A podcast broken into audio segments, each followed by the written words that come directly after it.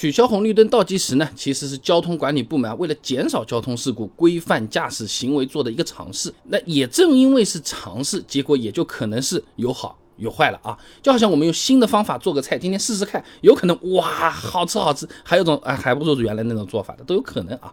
那首先啊，红绿灯要不要设置倒计时本身，其实它是没有强制规定的。国标 GB 幺四八八六二零一六道路交通信号灯设置与安全规范上面啊，它对信号灯显示要求里面呢，只规定了信号灯必须有亮灯、闪烁和熄灭这三种状态。那换句话说呢，只要红绿灯能正常切换，会亮会灭，还能闪一闪。就符合要求了啊！至于这个倒计时，一般都是由地方的交通管理部门他自己来决定要不要的。你比如说，呃，黄冈市黄州区二零一九年六月份的取消了交通信号灯的那个倒计时，哎，就是黄冈市公安交管部门按照市委市政府和市公安局部署的要求做出了这么一个决定啊。那至于说为什么要取消这个倒计时，一般来说有两种可能性啊。第一个呢，是为了规范驾驶行为，减少什么闯红灯的现象。那钱江晚报在二零二一年八月份曾经报道过。的啊，这杭州交警支队呢取消了萧山区内主要的公路货车通道上面的红绿灯倒计时功能。哎，这主要就是为了避免大货车看看，哎，这个倒计时还有点时间就抢抢这个灯。那因为红绿灯倒计时会让我们心里有种紧迫感嘛。五四三，那我们其实没有在赛车场上啊，对不对？而且和我们上学是一样的嘛。哎，那个上课铃快要敲了，是不是？越是迟到，心里越着急，跑得越快越容易摔跤，一摔跤越容易到不了啊。腿上还有个红红的，是吧？那就是这种感觉啊。那东北林业大学周慧有篇硕士论文《幻象提示对交叉口交通特性和通行能力的影响》上面啊，哎，它是有个实际统计数据的，在取消红绿灯读秒的路口，闯红灯率。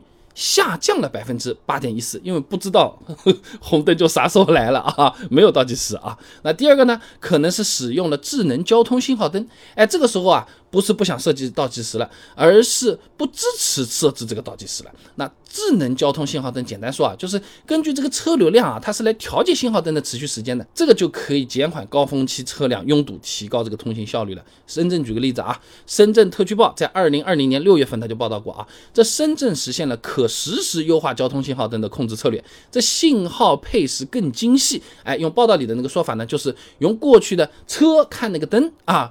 读秒速通行变成了灯，哎，看看那些车读车速放行，哎，这平均车速啊提升了百分之十五。就有点像是我们读书啊，以前嘛就是固定的进度，挨着一节一节课讲过去嘛。现在怎么样？哎，接收知识能力快一点的，学习进度快一点的，哎，快板；哎，慢一点的，慢板 啊，就有这种情况。但读书我不推荐什么快慢班这么分啊，只是方便大家理解啊，这个大家搞明白啊。那这么个东西，大家到底喜欢不喜欢？我们有些片面的资料给大家参考一下啊。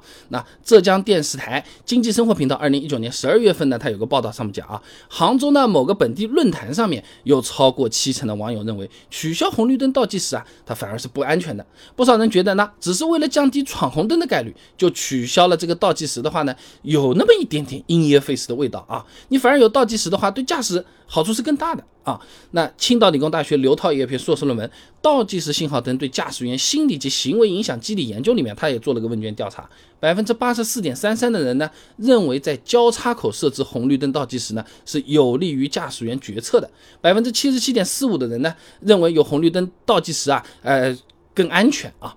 那么实际来看。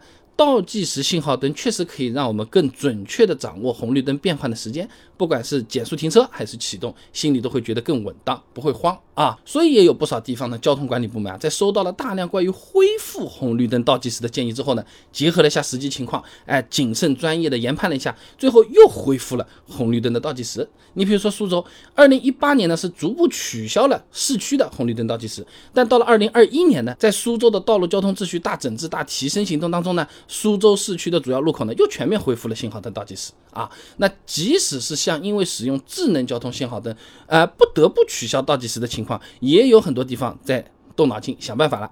攀枝花市交警呢，在回复市民关于恢复红绿灯倒计时的建议的时候呢，就说啊，他会针对智能交通控制系统导致红绿灯倒计时读秒混乱的，因为它要智能判断嘛，你读到三，它直接绿灯了，有这种情况嘛，他就针对这个有可能会进行整改。整改完成之后啊，就会恢复红绿灯的倒计时了。所以总的来讲，取消红绿灯倒计时呢，出发点肯定也是好的，要么是为了规范驾驶行为，要么就是避免倒计时出现的混乱。那具体的效果呢？不同的城市、不同的路况还挺难说，不一定。如果是发现取消这个倒计时读秒效果好，有可能就用；确实不好，也能改回来。这两种可能性它都是并存的啊。